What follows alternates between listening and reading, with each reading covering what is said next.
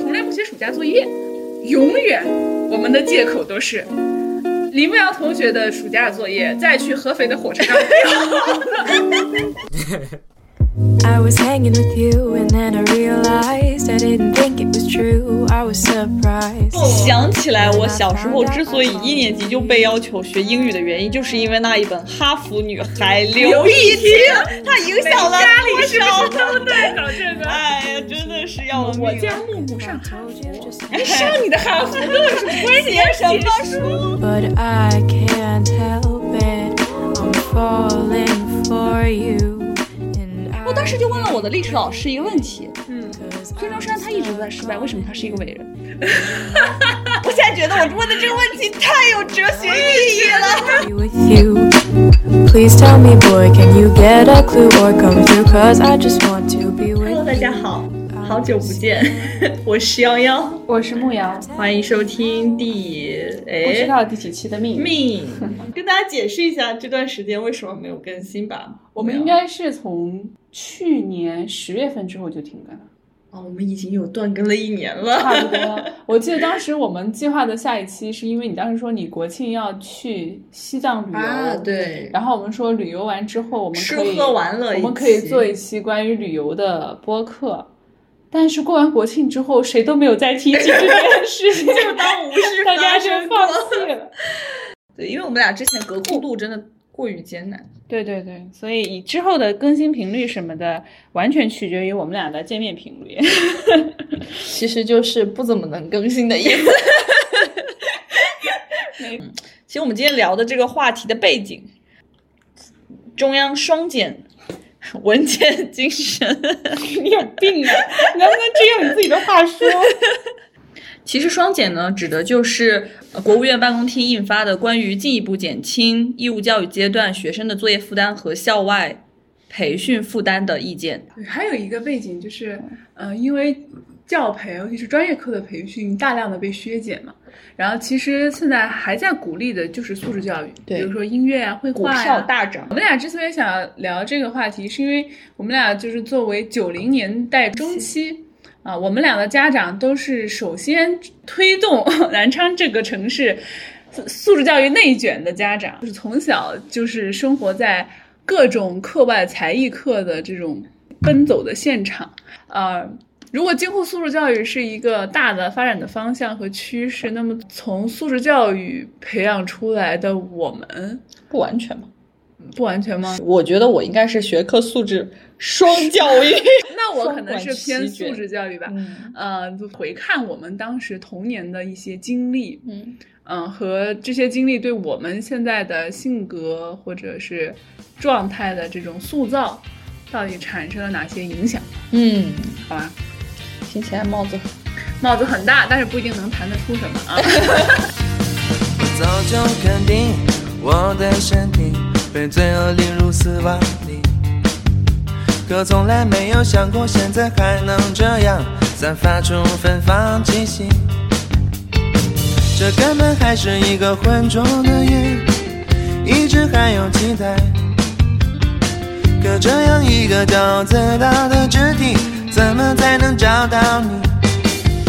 其实你那我们先来聊聊我们自己的童年吧。嗯，你小时候上过哪些才艺课？哎呀，那就很多了。我小学的话上的书法，嗯，呃，拉丁舞、语言表演，嗯唱歌不算是我自己上的，就是是学校的那种合唱团嗯嗯嗯把我拽进去。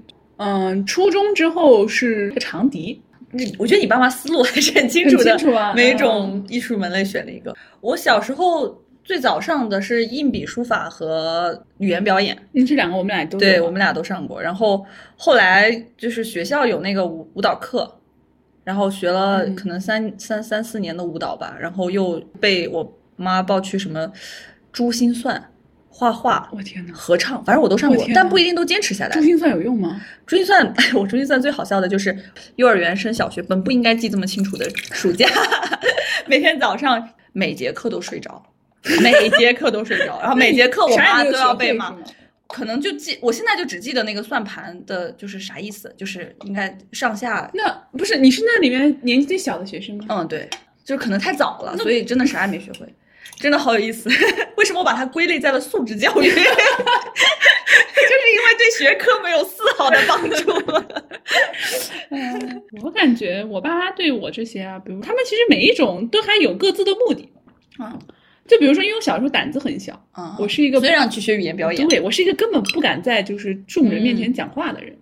然后为了打开，就是让你变得更外向，所以让你去学语言表演。舞蹈呢，可能是觉得驼背啊，就是改善体态什么。嗯气质什么之类的，到了初中发现少了一门乐器，然后又塞了一门长笛。啊，就你会觉得周末很满。周末呃不不仅仅是周末很满，因为我当时周一到周五的每天晚上写完作业开始就要练书法，嗯就是你的那个书法，因为我们当时写小字，嗯写三天才能写出一幅作品嗯嗯啊、然后每周交两幅作品，嗯你 你就知道这一周差不多要写六天，呃，所以我差不多我们是下午三点钟下课，就是小学的时候，嗯三点钟下课，然后你要在五点钟左右之前把你的作业全部做完，然后吃完饭七点钟开始练字。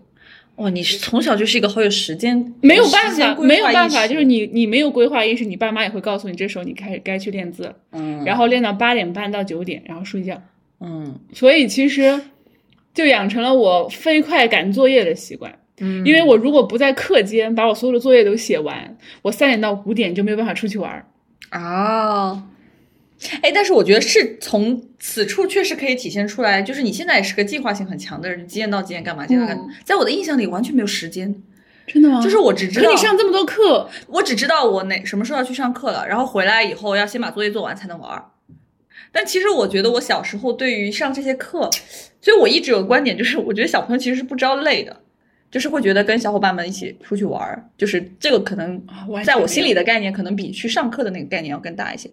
哦，那那你比我幸运很多。嗯我大部分的课都是抵触的，嗯我大概只有书法是不抵触的，拉丁舞跟语言表演我都非常抵触。嗯，因为就首先就是语言表演本身就是一个要克服恐惧的东，西，因为你爸妈都是奔着你的非舒适区去的，对不是为了培养兴趣。对他们只是为了纠正你的弱势，对，然后所以包括其实拉丁舞也是一个需要很 open 去嗯。展现自己的舞种，就是我当时觉得，如果我学的是古典舞或者民族舞。或者芭蕾，我都不会这么不舒适。嗯呃，拉丁舞就是一个热情洋热情洋溢，然后表情要夸张，然后那个动作也是非常 sexy 的的那种嗯。类型，然后很小就要跟男孩子牵手、哦转圈、那个时候有性别概念吗？没有性别概念，嗯没有性别概念，但是就是他的那种是跟舞别人有。互动的。尤其是那种什么桑巴呀，就是你懂的。嗯然后，如果你参加比赛，还要穿那种嗯大的露背的那种短裙就是这一切拉丁舞比赛。完全没有性别意识，但是仍然让你不舒适。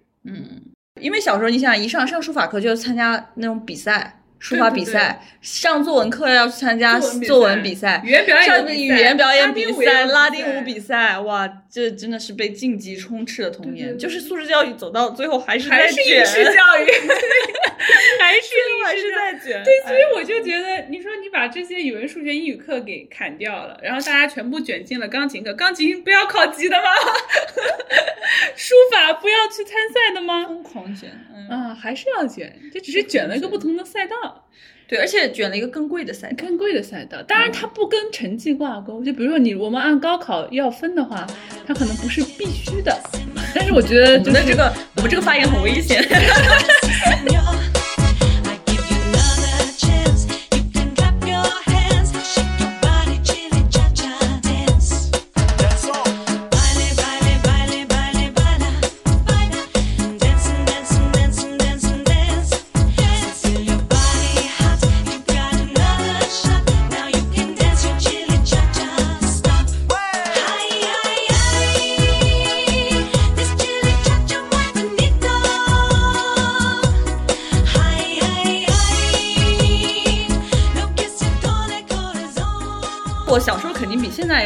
乐观很多，就是那个天啊，生的性格。真的吗？我现在比小时候自信乐观很多我，现在不太行，我现在就是自卑，每天都觉得自己不行。每天都焦虑自卑。嗯那我们先从童年说起，你说吧。啊，对，那我讲的童年。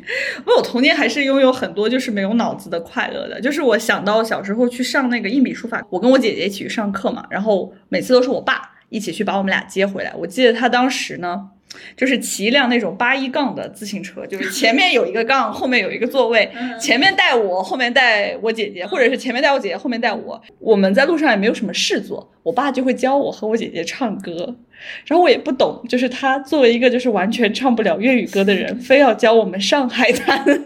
鉴于我爸不会唱，所以这一场就变成了我们三个人自行编词、自己写词的一首歌。龙爸、龙妈站在一起不说话，跟原歌词就没有关为。什么不说话？因为他们是哑巴。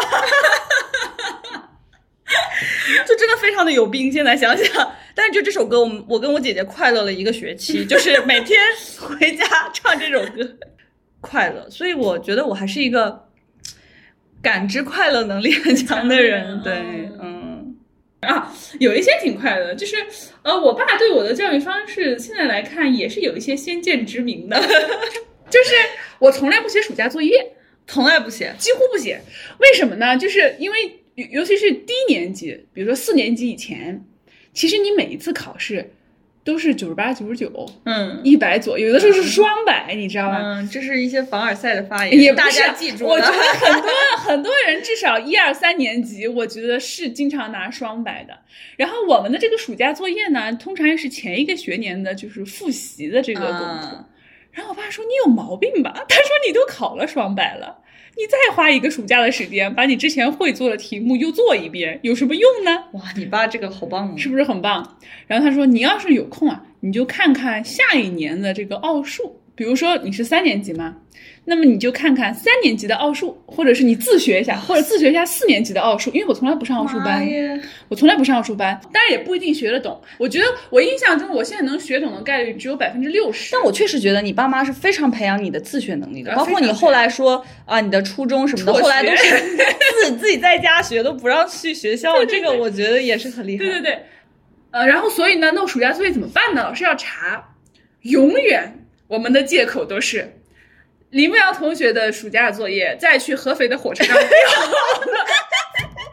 换过老师吗？请问？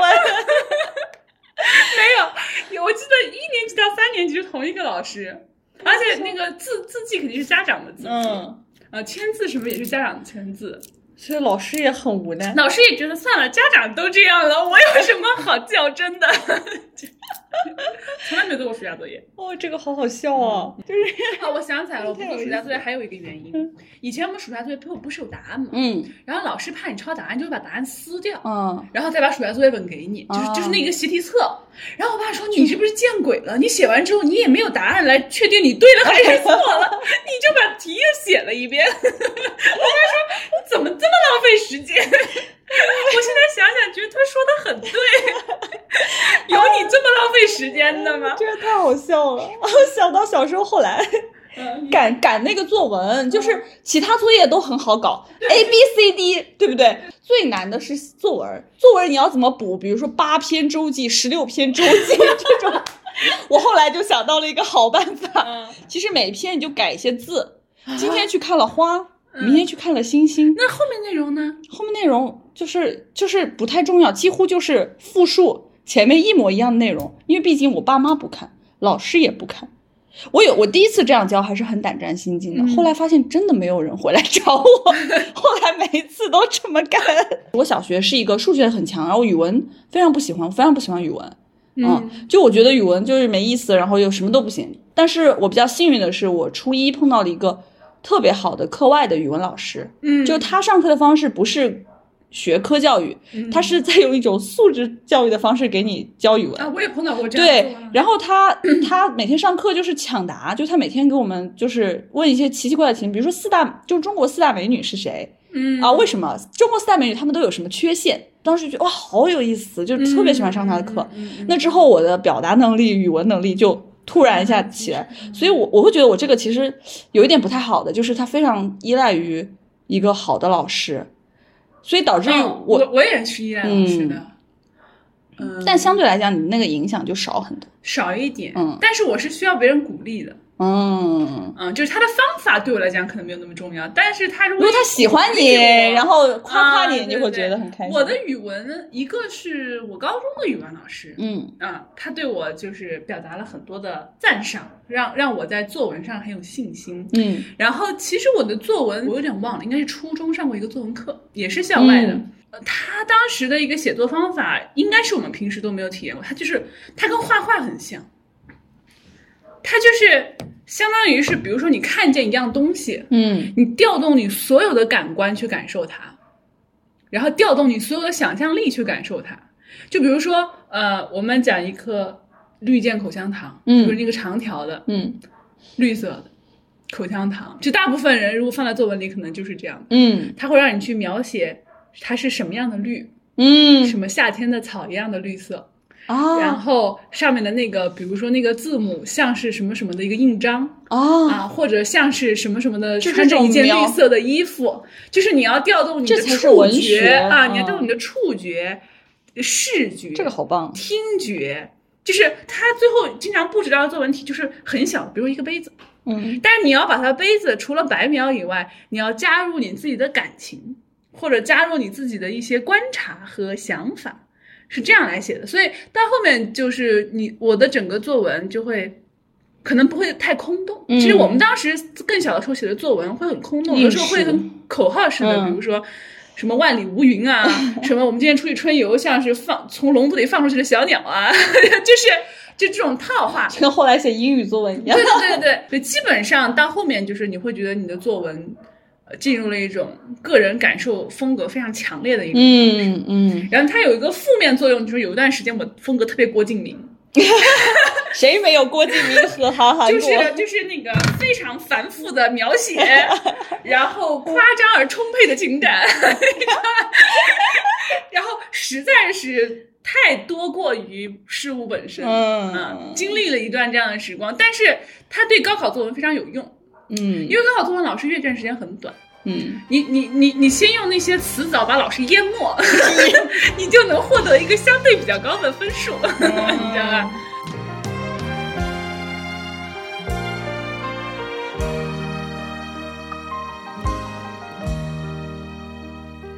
浪奔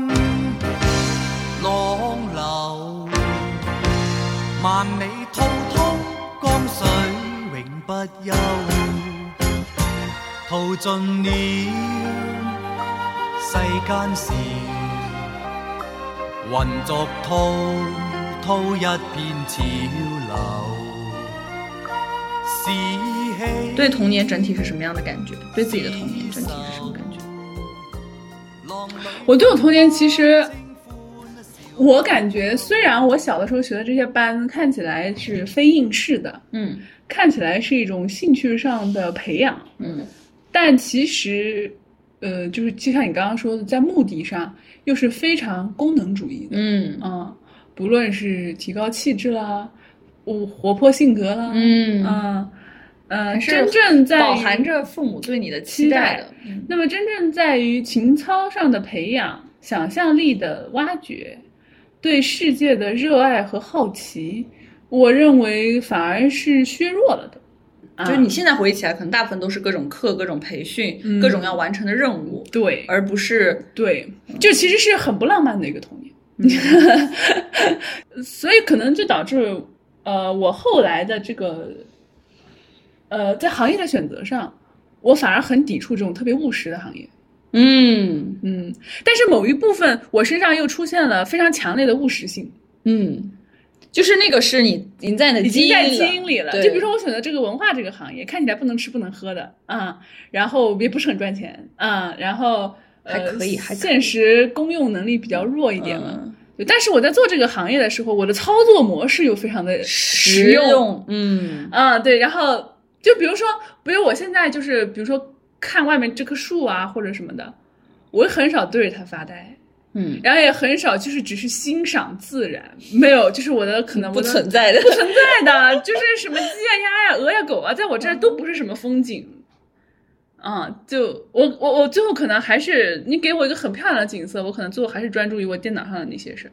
嗯这就是我觉得就是当然这不能算童年的缺失啊，我觉得整个中国的这种小学阶段的这种教育典型的和整个就是培养的这个体系，其实都没有在帮助大家挖掘这样的一种好奇心跟想象力。是的，就是我听过一个作家讲他小时候是怎么变成作家的，嗯他就是说他小的时候特别喜欢编故事嗯啊、就是编很多很很多很很很多各种各样的故事，然后假设是在自己身上发生的，然后说嗯编完之后就到处说给他的同学听，想骗他们同学相信。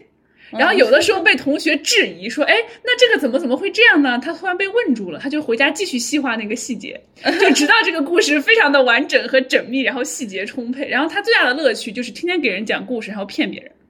嗯。然后他慢慢慢慢就变成那个小说你家让。我想起了我小学的一个同学，他每天去学校就是给我们讲他他家里有白雪公主，还有各种公主的故事，每一天都会跟我们讲。然后今天，而且每天故事是有更新的，就它像一个小说有连载。明天可能白雪公主被谁谁谁抓起来了，他要怎么怎么去救她，然后怎么怎么样。嗯，不知道这位同学现在有没有成为一名作家？我不知道，但是你知道这种事情，可能在家长看或者在成人看，就是一件浪费时间的事情，你知道吧？嗯，嗯、但是我觉得这个事情很重要。但我真的跟你超级不一样，因为我妈一直以来对我的要求都不是要拿第一，可能也是因为确实没怎么拿过第一。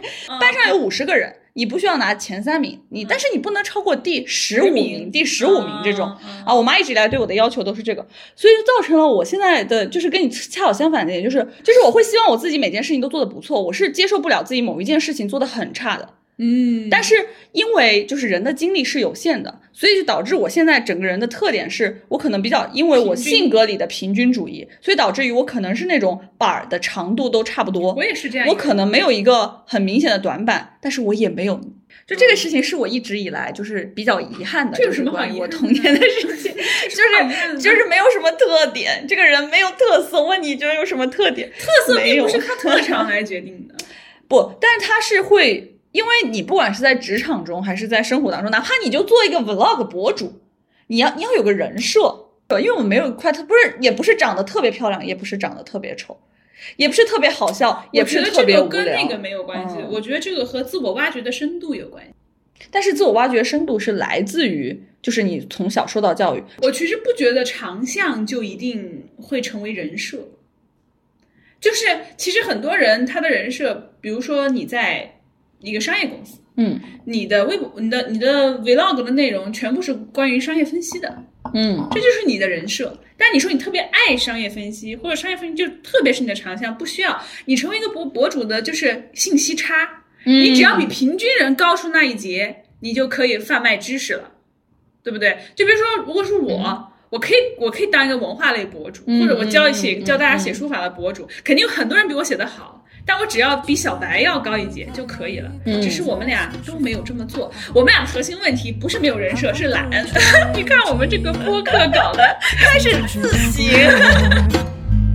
寒夜渐渐散去，唤起迷途的疯子，辜负的时光。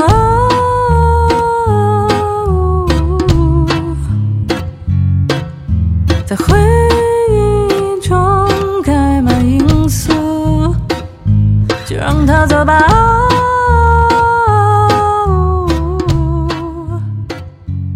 那这些，比如说呃，专业课的这种培训也好，嗯呃，素质教育的培训也好啊，还有你整个童年来看，你觉得这些教育，呃，总体给你带给你的影响有没有哪些是可以提高和改进的？嗯或者说让你觉得因为有这方面的缺憾，所以导致你现在应对生活或者什么，嗯呃，不不够的，嗯有没有？嗯嗯，其实还是会有很多，因为一想到这种问题，就会从自己现在的性格缺陷和人格缺陷出发，最后都怪给了爸妈，是怎么回事？不应该这样，不应该这样，对。但我确实感觉我们没有怎么太被教过要怎么去面对压力，或者说我们要怎么去面对失败，就是那个挫折教育，嗯。是非常少被提及的。嗯。呃，甚至有的时候，比如说你做一个事情失败了，或者说是没有达到预期，爸妈会比你更难过。难过，或者你能明显感觉到爸妈比你更失望，你你明显感觉到爸妈比你更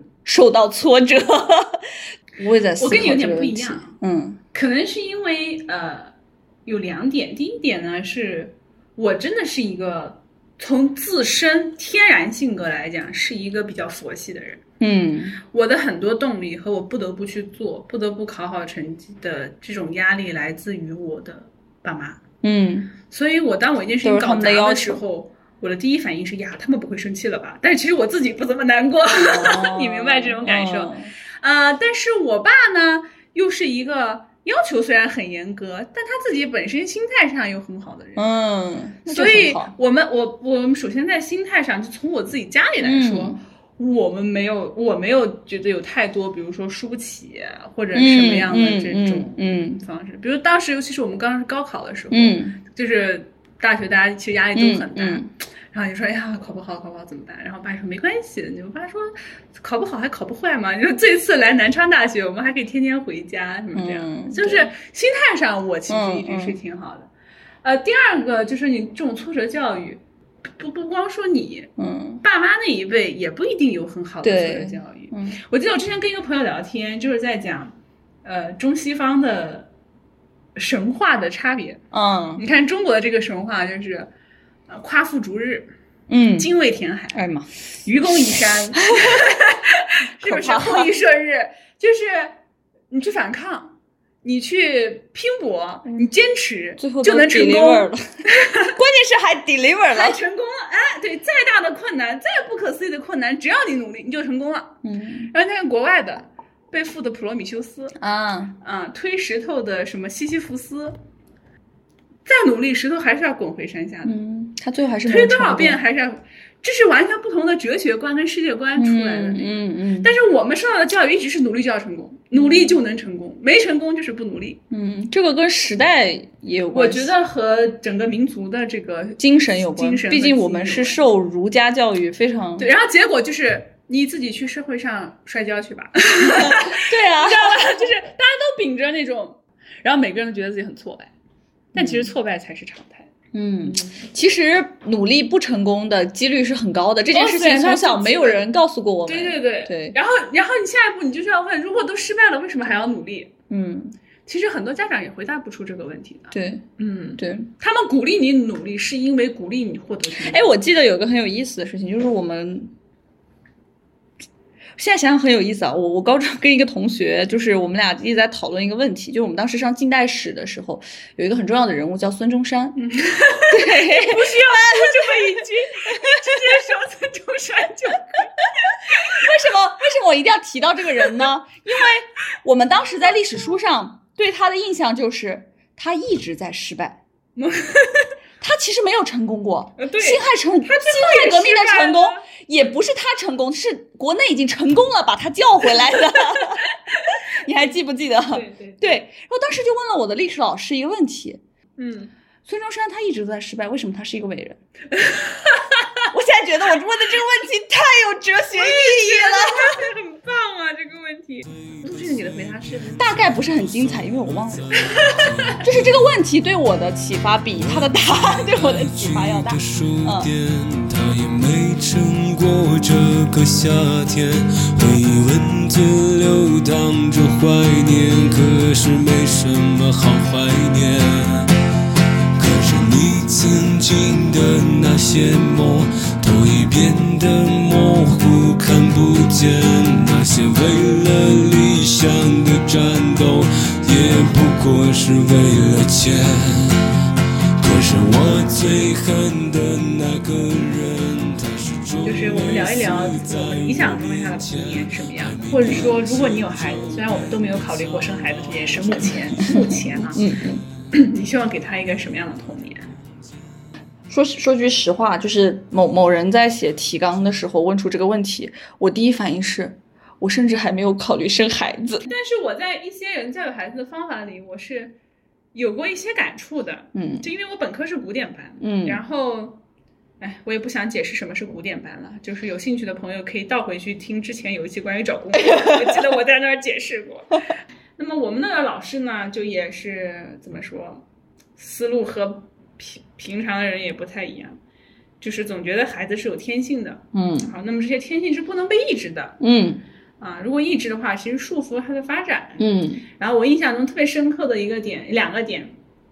第一个点，首先西方的教育理念有有两个东西是非常重要的，一个叫音乐，嗯一个叫体育。嗯就体育是让身体就是健壮的，音乐是让精神通向天堂的。嗯那么这两个是他们会抓的。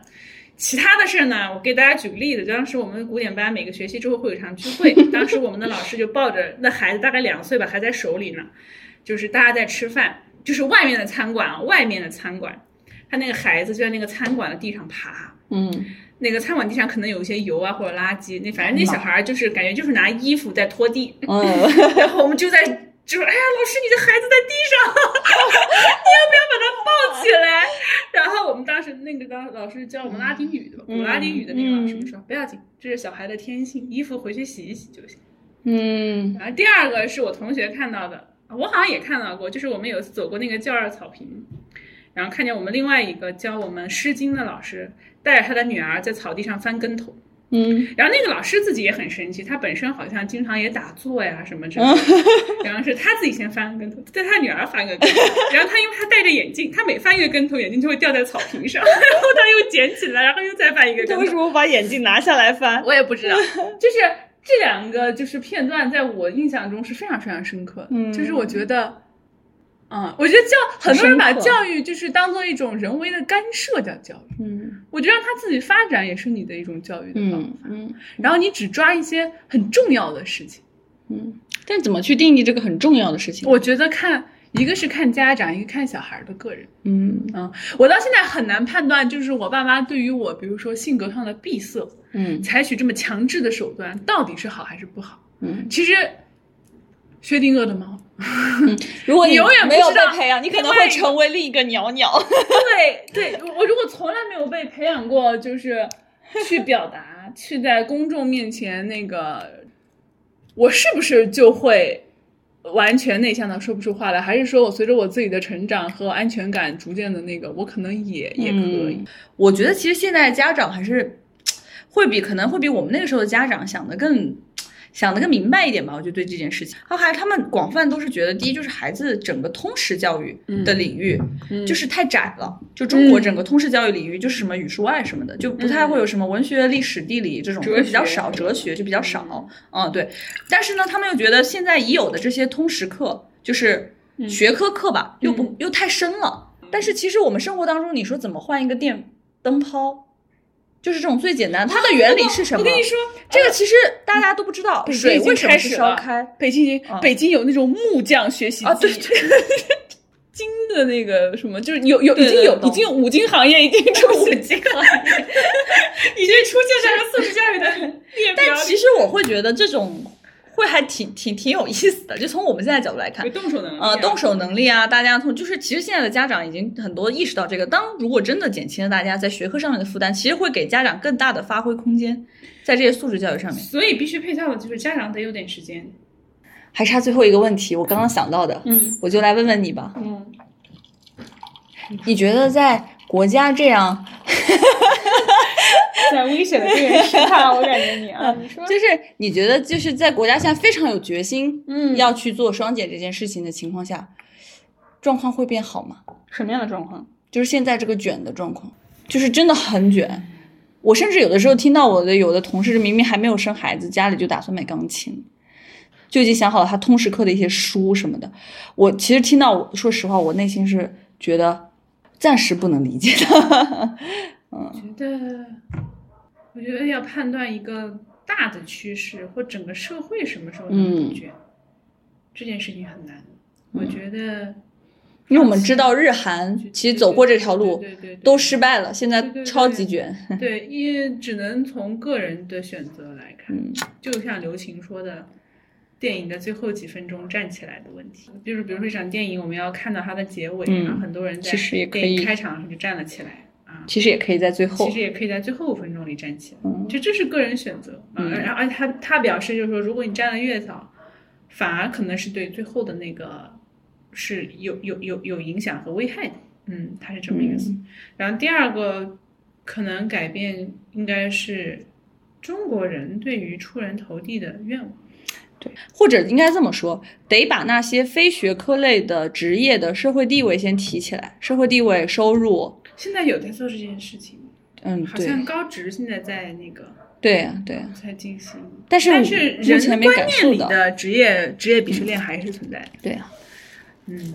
然后还有一个问题就是，本身中国也是，这能不能说阶层分化非常的大？更卷的反而是那些富裕的人，不是真正富裕的人也不卷，卷的是中产。阶级。嗯，卷的是新中产，因为他们是靠卷走到了今天，今天所以他们也希望他们的孩子更卷，能往上。但是，有没有可能嗯是因为、呃哦，我之前在媒体工作有这样的一个感觉，嗯绝对贫穷的人我们接触不到，嗯绝对富有的人我们也接触不到。